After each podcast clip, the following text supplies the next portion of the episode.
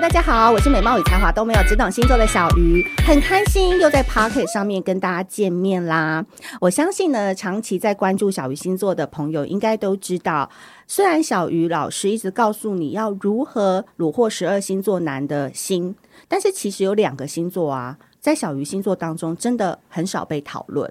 因为水象星座天蝎、巨蟹、双鱼，我常常都说，我们小鱼星座在二零二四年应该要改名叫做小鱼天蝎座，但是我们其实很少讲巨蟹跟双鱼。然后我自己个人感觉啦，就是巨蟹座跟双鱼座，他们不太喜欢太有气场或是太强势的小鱼老师，所以我今年啊一月一号我就跟妈祖许愿，我说，请你赐给我一个巨蟹或一个双鱼吧。今天这个双鱼是他自己来找我的哦，让我们欢迎网络新闻主持人志宇。嗨，小鱼老师你好，你这样子一上来先扣我一个大帽子，我等一下就不好意思躲起来了。你现在最松的地方在哪？我现在最松的地方 应该心啦，心要打开。对对对对对。好，先志宇先跟我们小鱼星座的朋友打招呼。嗨，大家好，我是志宇，然后我现在在某一家的电视台服务，担任新闻节目主持人或是新闻主播，随便大家怎么说，因为我都有做。你知道吗？我跟志宇刚见面的时候啊，我就觉得说他跟那个在台上的那个样子差很多，欸，哎。真的假的？对，因为你本身就是一个大男孩的感觉，可是因为平常可能在荧幕上看到你，就会觉得哎偏严肃，就是偏帅气，但是就会觉得有点距离感。但你私下个性应该不是这样吧？这个意思就是说私下偏不帅气，偏中二。那你本身的个性是怎么样？我觉得我本人的个性有点摆烂，然后有一点有一点没大没小，很放松吧，有点白目。我觉得如果是这样说的话。因为你知道你又是弟弟，然后是双鱼座，这两个加起来完全是我的菜，也是我们很多姐姐的菜。天哪，你是年下攻吗？我是年下，你不知道吗？我不知道，我现在都吃二六到二八的，真的假的？就是还好我超过，因为我就是本身已经快要奔四了，但是我后来就发现说，因为我的心智年龄好像还在二十八到三十当中，因为我现在就是单身嘛，然后又没有小孩。所以我在那个家庭跟责任感那一块其实是停滞的。嗯，虽然我的事业可能有很起来，嗯、然后我商业啊、聊天啊什么都很好，可是这一块其实是停在那的。嗯，所以我后来发现，只要这个男生他可以跟我一起耍白烂，或是一起聊天，然后讲一些好笑的事情的时候，哎，我很吃弟弟耶，因为他会觉得跟我聊天是没有什么距离的。对啊，我觉得你算是蛮积极主动型的，就是你，因为原本是我邀你嘛，然后你突然邀我，其实我有吓一跳，说哦。要交换是不是？好啊，来啊！就想说，为了我自己的节目，我还是要你知道挺身出来。你知道，我就是有一种狗急跳墙的说，好好好，来来来来来来，就这样吧。然后看到题目，其实我也是冒了一身冷汗。换成恋爱啊，没听过吗？哇哦！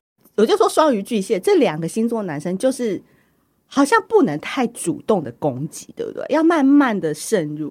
不会啊，就是呃，我觉得就是可以慢慢渗入，但是该快攻的时候可以快攻，嗯、这样子。例如说，你真的觉得我快受不了了，我想要打破这个僵局，就攻吧，反正就跟博杯一样啊，就是一个圣杯或者是一个是秋杯还是什么的，对，反正有个结果就好了。对，然后今天志宇来我的节目之前，因为他是透过我们中间一个朋友来邀约，然后我就说是彭志宇嘛。他就说：“对啊，我就说他怎么可能关注我？因为我觉得就是跟小鱼星座平常就是百分之九十九都是女生，然后就是你知道白领阶级的上班族，我们很少打到男生族群。你怎么会知道我们呢？我可能就是不小心自己游进去的那只鱼啊！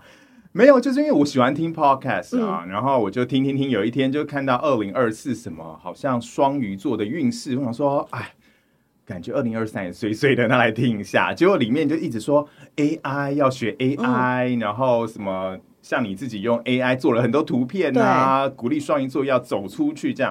但是其实我跟你说，因为我后来也是就是去了解他的状况之后，发现其实他会来听小鱼星座 Podcast 也不是什么偶然，因为你自己本身好像对命理啊运势自己就蛮喜欢的，对不对？因为你中间有一度去英国念书，然后你是不是你的毕业决定竟然是用易经来决定？呃，也不能说用毕业决定用易经来呃占卜或是怎么样，其实是当时你知道在写论文的时候，你知道写论文是最焦虑的，因为你会不知道说我这样写下去有结果吗？嗯、然后，而且你是用另外一个语言在写论文的时候，你会变得非常焦虑。然后我好像记得那时候已经快写完了，可是题目就是没有办法找到一个很好的字眼去形容它。我就想说，刚好朋友说，哎，那你要不要试试看，学学看易经？我说，哦，好像可以哦。然后我就把两个选择挑出来说，哪个会过关？嗯、然后后来粘出来的结果是两个都会过关。所以我想说，哦，好吧，那就。继续写吧，反正就是会有觉得哦，我好稍微放心了一下，因为我觉得人生最可怕的地方是在于说，你在一个隧道里面，你好像看不到前面的光，但如果这时候有一点点的光线透进来，我就会觉得哦，好像又可以往下走，我这个方向是对的。我觉得当时易经对我的道理来说是这样，然后后来再看的时候，我就觉得它其实六十四卦里面每一个都是一个情境，在每个情境当中，你可以怎么去做反应。我觉得那也很像是一个有点像模拟考题吧，嗯、就是每个人都会遇到的题目，嗯、然后只是你在什么时候把它套用在你的日常生活里面。这样，哇，我这样讲是不是太双语了？蛮双语的，对。但是是不是有时候真的三不五时就会迷茫一下？对啊，间歇性。我在哪里？我现在在哪里？我现在在哪里？平行时空里。我觉得我还蛮常迷惘的、欸，嗯、因为我觉得可能也是想做的事情太多，嗯、然后可是又。很没有行动力的关系，所以会停留在想的层次。所以我现在也想说，哎，尽量走出来看看大家。嗯、所以说，我想说，哎，跟你来录 podcast 也是个蛮好的体验。这样。可是，如果说你本身会有间歇性迷惘，然后可能又会有点说要停下来看一看的状况的话，可是你投身的产业是一个速度非常快的新闻产业，嗯，那会不会造成你内外很不平衡？我觉得倒不会是内外很不平衡，而是、嗯。呃，切割感很重，嗯、就是我会觉得我在工作的时候是一个情境，嗯，然后我私下生活是另外一个情境，就跟你在荧幕上看到我跟现在看到我其实是有一点不一样的，对。然后在工作上，你因为必须要很干练，所以你会盯出那个形象出来。我不觉得那个有什么不好，可是就是让我体验了不同的人生这样子。那你人生有想要做什么事情？是你真的觉得你做起来非常有干劲，或者是？你也很希望那个东西可以变成一生所爱且坚持的事情吗？哇，你真的问倒我了，因为其实这个问题我也一直在问自己。嗯，然后我会觉得应该就是分享吧，嗯、就是分享我知道的东西跟我看到的感受。嗯，然后甚至我的经验、别人的经验，这是为什么我自己想要做 podcast，然后也会愿意出来跟你录 podcast 的原因，这样。在这边呢，我跟大家讲一下，因为其实双鱼座他为什么会有间歇性的迷茫，跟他为什么热爱分享。因为其实双鱼座它是十二星座当中它是最后一个星座，然后它又是在最远最远的那一颗星球，所以前一个十一个星座，从白羊座出生的小孩，到慢慢走到狮子座，他是一个如日中天的 businessman，到后面哎老成的摩羯座，他要开始退休了，到最后。双鱼座的时候，你知道它代表那两个字是什么吗？什么字？空无。哇哦，那我又空又无喽。因为你知道空无它有两个非常好的解释方式。嗯、第一个，你任何时候空无的时候，你就是个海绵。嗯、所有人丢给你的想法、观念、念头，你都可以吸收。可是如果是处女座，比如说以我而言，我可能会排斥，我可能会跟他争辩。嗯我可能会觉得，嗯，这不对。那天秤座法官的星座，他可能说不行，你一定要平衡，所以他好坏还要去尝试。可是双鱼，为什么你很喜欢跟双鱼座的人靠近，或是为什么双鱼座很多好朋友都愿意来帮他？就是因为你跟他在一起的时候，你会发现一拳好像打在棉花上，嗯哼，所以他什么东西他都听听看，他都吸收看看，这是双鱼座非常好的地方。第二件事情是，双鱼是真的懒。没错，我就是一个躺平族。他就是在游览车上啊，他会一路从台北睡到高雄，然后大家要去下下车尿尿的时候，他还要在车上继续睡的那一种人。不能帮我的粪也尿一尿吗？不能，就是他眼睛永远都是闭着。所以双鱼座有一个人生最大的梦想，就叫做早点退休。会吗？我个人还蛮喜欢工作的啊。可是因为你们其实没有什么精力，所以你们要集中火力。比如三到五月是旺季，也就是三到五月把整个年的业绩都做满，然后你可能六到十月就去巴厘岛度假。对，其实你要这样子才能平衡。你不可能一冲刺型的。对，你不太双鱼座，不是说你他不太可能一到十二月都很猛。嗯，对，他一定要集中一个火力去爆发，赶快赚完，然后他就躺着。嗯，对，所以这是提供给很多双鱼座，如果你正在迷茫，或是你正在找方向的时候，你也可以听听看小鱼老师的意见。所以不用一直努力，你就阶段性努力就好。嗯、可是我觉得这个很难的前提是精准市场。对，因为你要把力气花在该花的地方，然后你怎么找到你的利基点？嗯、我觉得那很难呢。对我来说，因为就你说我们是双鱼嘛，我就在大海里面想要游到哪里去就游到哪里去。可是你怎么知道哪个地方才是你的渔场呢？对不对？但现在你的 podcast 应该算是你蛮喜欢做的一件事吧？对啊，我就是喜欢讲一些就是人生的大道理，跟卖弄一些玄虚。可是。我觉得也是很希望有不同的平台跟大家沟通啦，因为你知道，我从一开始跑新闻、播新闻，嗯、我们都一直用新闻事件在做一个传达的任务嘛。可是对我来说，我一直都觉得那个就是很像流水一样，流了就没了。嗯、可是我想要打造一个自己的深谈，嗯、就是把有兴趣的人、对我有兴趣的人，嗯、或是对我的想法有兴趣的群众，嗯、我们可以好好的在这个深谈里面交流交流。哎、欸，因为很多人可能听到双鱼座啊，你要不要先跟大家道歉？你先代表所有双鱼男跟大家道歉哈。我为什么要道歉？为什么不道歉？我渣，我骄傲，没有啦，开玩笑的，这是节目效果，节目效果。然后小鱼老师现在疯狂笑，没有。我觉得应该说，渣男怎么会觉得自己渣？就江湖在走，比如说你跟女生聚会，或是跟女同事聊天的时候，当大家听到你是双鱼座的时候，反应是什么？哎哎？就是 也没有到 score。要帮大家问，我在那个就是之前有收集的一些题目哦。其实我要来，因为你的 podcast 叫做说真的治愈，然后我今天就想来问问看，你可不可以说真的，不要那么硬。好，我们来问你几个问题。刚刚不是说第二条鱼游出来？对，那个邪 暗的那个邪恶又黑暗，往下游的那一只。好。其实我觉得双鱼男啊，外表都很喜欢装无辜、装清纯的暖男，但其实内心算得很清楚哎、欸。哇，这题我其实想了很久哎、欸，就是后来想说，我们觉得真的是真的天生无辜、天生天真，可是因为这个天真、这个无辜会让你受过很多伤，所以碰久了、碰壁碰久了，你当然就会变得比较精明一点点啊。我相信大家会觉得啊、哦，双鱼很天真那一面是真的，可是。可能以前是天真十天，可能现在天真十分钟。嗯，因为你可能心里会有那个警醒机制，有没有？就是说，哇，不行，不行了，赶快醒过来。嗯、所以也是因为看多了吧，嗯，就会知道一些，哎，什么时候该抽身，该抽腿这样。嗯，因为其实我认识蛮多做金融的那种金融男，就每天要跟数字对抗的男生，嗯、很多都是双鱼座。就算他们都很喜欢睡觉，嗯、可他们一起来，如果要开始精细精算一些东西的话，他其实算起来非常的精哎、欸。嗯，比如说，嗯、呃，哎，我的年终为什么考核是一点五个月，可是来的钱会是这个？他会去算。哎，我不会去算、欸，你不会算哦，因为你知道以前没有播报费，就是在监播的时候，嗯、然后可能因为你每个月播的次数都不太一样，钱就不太一样。嗯，然后我一直都没有去算过这件事情，然后。被糊糊弄也没关系。其实老实说，我根本不知道我有没有糊被糊弄，因为我根本没去算过。直到有一天，有个同事说：“哎、欸，我这个月少一个月，呃，一个小时。”哎，我说：“啊，你会去算这个东西？”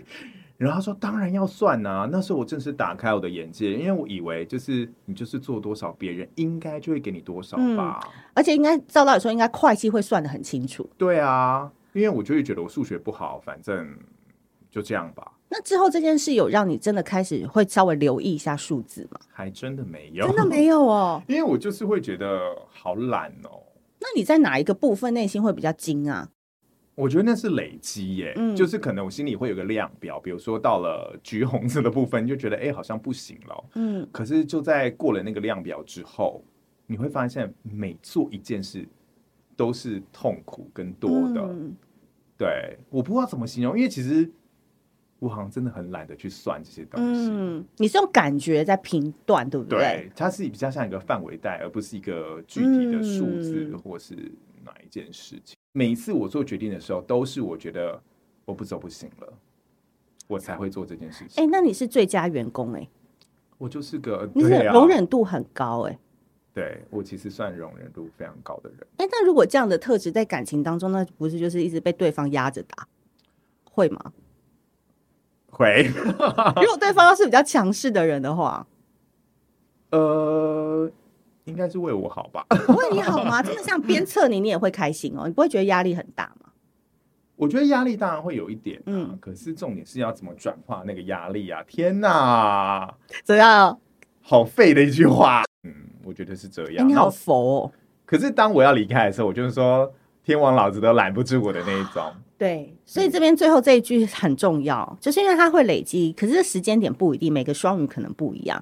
但是他突然从温顺的小绵羊变成忽然要走的一一匹豹、一匹狼，那他真的就是掰了。真的就是掰，真的就是掰，你就不要惹他。我讲真的，所以双鱼男其实会不会还蛮容易受别人影响，导致有点玻璃心，跟其实生活上有点难相处。我觉得我蛮难相处的哦，就是因为呃，虽然说我们不会去留意很多小小细节，嗯，可是那个小细节，我觉得会变成一种氛围感。然后我觉得双鱼座就是个非常注重氛围的东西。他只要发现说，哎，我今天游的这池水好像水质有一点怪怪的哦，嗯、我就会觉得不太舒服。哇，那人生毛细孔都一直开着，这样怎么办呢、啊？就会一直变胖啊？没有啦，就跟来的都是一样，累积都是脂肪。啊、有没有健康的东西也会让你快乐吗？健康的东西，比如说一群朋友，你在什么样的状况下是感到最快乐的？喝酒的时候，我也是。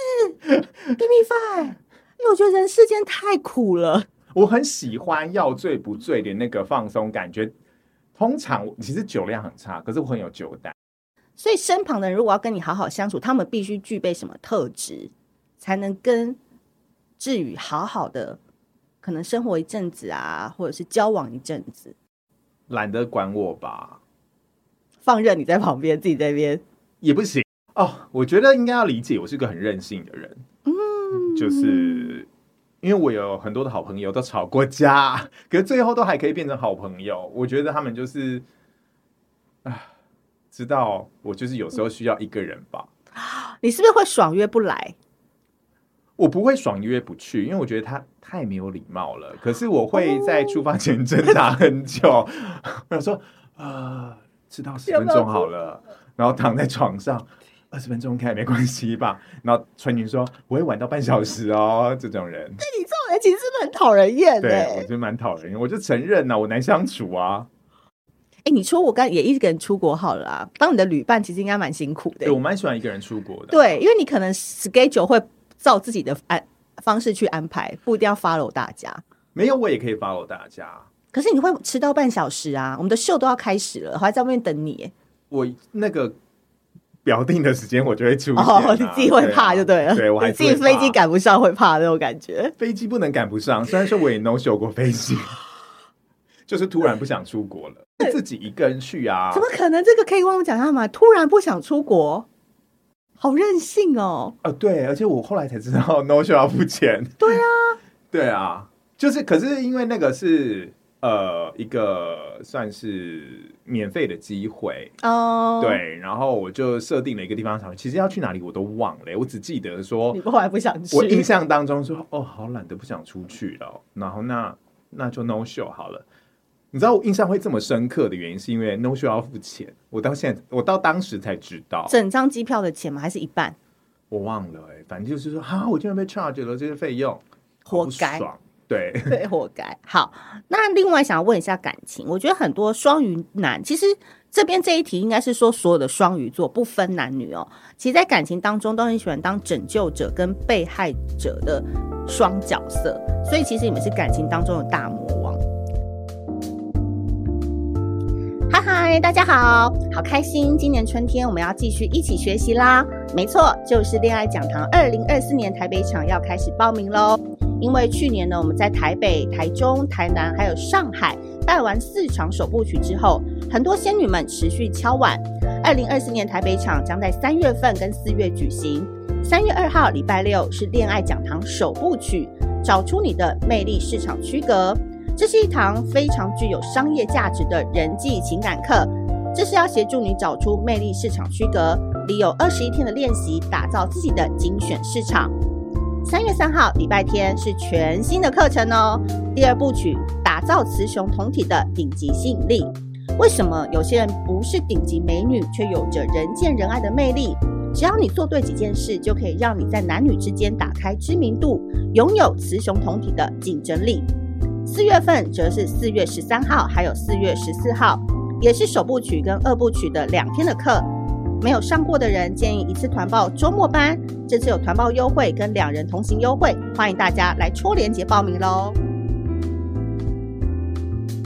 就说你们也可以救别人，但是你们多多半时候会喜欢当那种，就是快点来救我啊！就是你们两个 S 跟 N 的角色都可以扮演蛮好的，嗯、是这样吗？我觉得很厉害、欸。我觉得与其说是大魔王，不如说是大导演吧。怎么说？我觉得每位双鱼座心里应该都有一座小巨蛋。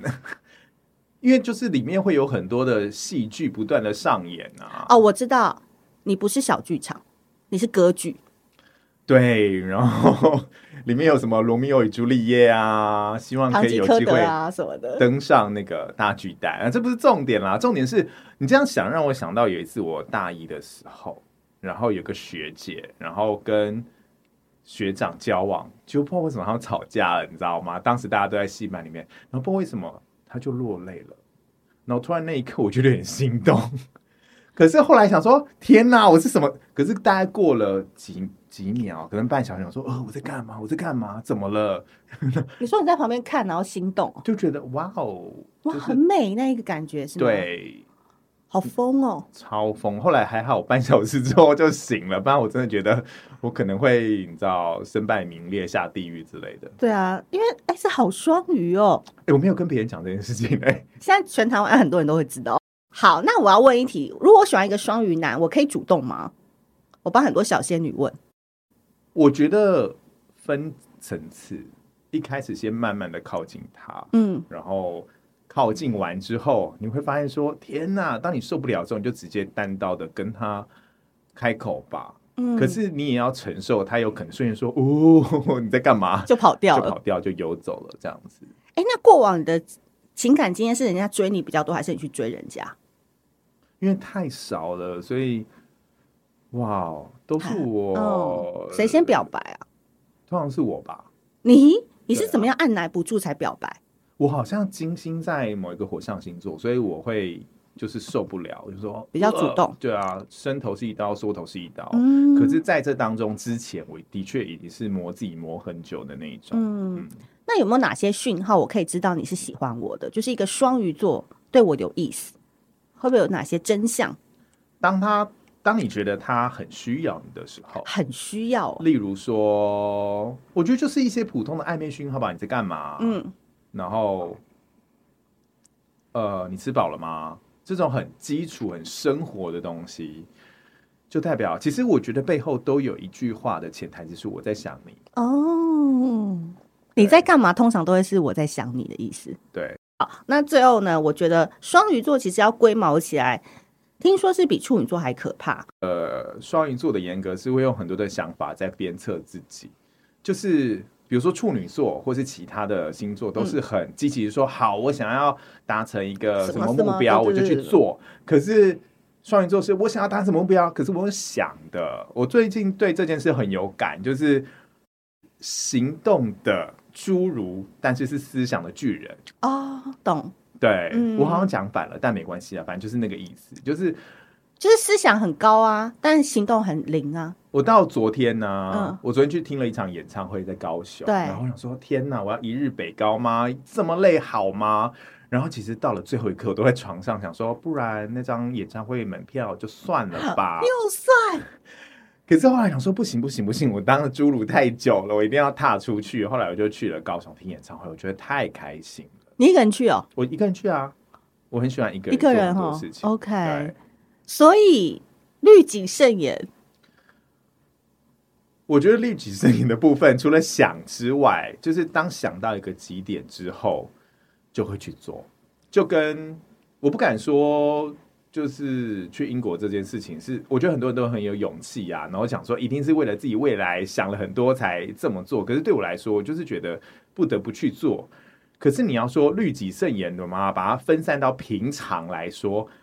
好像又不是这么一回事。我，嗯、我觉得主要还是决定你到底想不想要这个东西。嗯，就是如果我今天真的想要，我每天也是会把它完成。这样，嗯、我不知道这算不算律己律己慎言啦。会，因为我这个还是回到我们一开始前面讲，就是你要给他一个集中火力的时期，所以他分散在平常的话，他可能就大概是这样子的均温，然后平均的速率。可他真的到一个爆发点的话，就会冲，嗯，然后冲去英国这件事情很勇敢。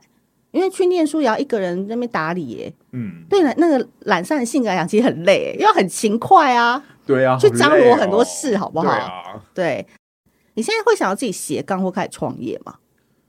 呃，我其实是一个很懒惰的人，如果有正职的话，当然是最好。可是，就回到刚刚说的，嗯，其实因为我太想要跟大家分享。我的想法跟我的东西，所以我做了 podcast，然后我现在每天都在写文章。我不知道，其实我每次都会觉得好累啊，为什么要这样子？可是还是会逼自己把东西写完。对，所以斜杠目前来说应该就是这样吧。嗯，我希望最终可以，嗯，轻松的工作。你看吗？你看吗？早点退休那一类的。因为我相信你今天这一集会有蛮多人共鸣的。你知道为什么吗？嗯因为其实你这一集很逆向思维，真的吗？我觉得非常。我刚刚其实想说，我会不会都没有回答到那个点上？因为其实大家有时候听 podcast，其实都是很希望听到正面跟积极，或者是哦，我们的人生很有希望，我们应该做些什么？因为现在都太多知识类的节目，包含小鱼星座嘛，各式各样的题材都有。可是我觉得有时候人生需要那么正向嘛，或是人生真的需要那么积极嘛？因为其实。我觉得你今天给我这一集，我觉得很大的思考点，是因为我们反过来想，我们学习生那个双鱼座的逆向思维或躺平哲学，其实也蛮好的。嗯，所以我觉得今天这一集一定有很多人听了很有感，因为他可能内心就很想要这样子做。嗯，可他每天被外界逼着要去做很多事情，或是啊，原来我们这群人被至于讲出来了。嗯，我们双鱼的心声被讲出来了，因为平常比较少有人会来分享这样子的逆向思维，所以我觉得这个东西很棒。嗯。我昨天听到 podcast 的其中一句话，嗯、就是我记到现在，就是只要出门就会抵达。嗯，当然整集我们都在讲躺平，对，躺平超爽，对。可是躺久了，你会觉得你会烂掉。所以当你觉得你够了，然后不论是休息够了、幻想够了，或者是说你真的受不了现在的状态了，嗯、就出门吧。嗯，只要你出门，不管多久，就会到达你想要的地方。对，很好。好，那今天啊，最后要不要告诉大家，小鱼星座的粉丝们可以移驾到哪个地方关注你呢？好，欢迎大家来到我的 Podcast 频道，叫说真的治愈。你看，我就是连节目名称都念不好的一个人，没关系，这才有我的风格嘛。然后还有，如果大家想要追踪我的社群的话，在 Instagram 跟 Facebook 都可以看到我的名字，就打彭志宇三个字就可以看到了。嗯，我今天有一个预感，今天这一集就是会造成蛮大的回响，我也不知道为什么，因为我觉得今天所有提供的内容都非常的疗愈，然后我觉得真的是给很多小鱼星座的粉丝们，在二零二四年的刚开始，其实今年有一个很重要的提点也要送给大家：工作清单要有，躺平清单也要有。哎、欸，我也是哎、欸，其实你那时候写那个题目的时候，我也是这样想。哦，真的吗？对，OK，所以我们真的常常身边要我备有一个双鱼座的朋友，虽然他会迟到，他很北烂，然后他很任性，但是我觉得有时候跟他们靠近在一起的时候，你会发现他可以接受你所有的好跟不好，然后他可以听你讲很多心事，我觉得这是双鱼座很棒的一个地方。嗯，对对对，好，今天那我们就谢谢志宇喽，那我们下次见，拜拜，拜拜，谢谢。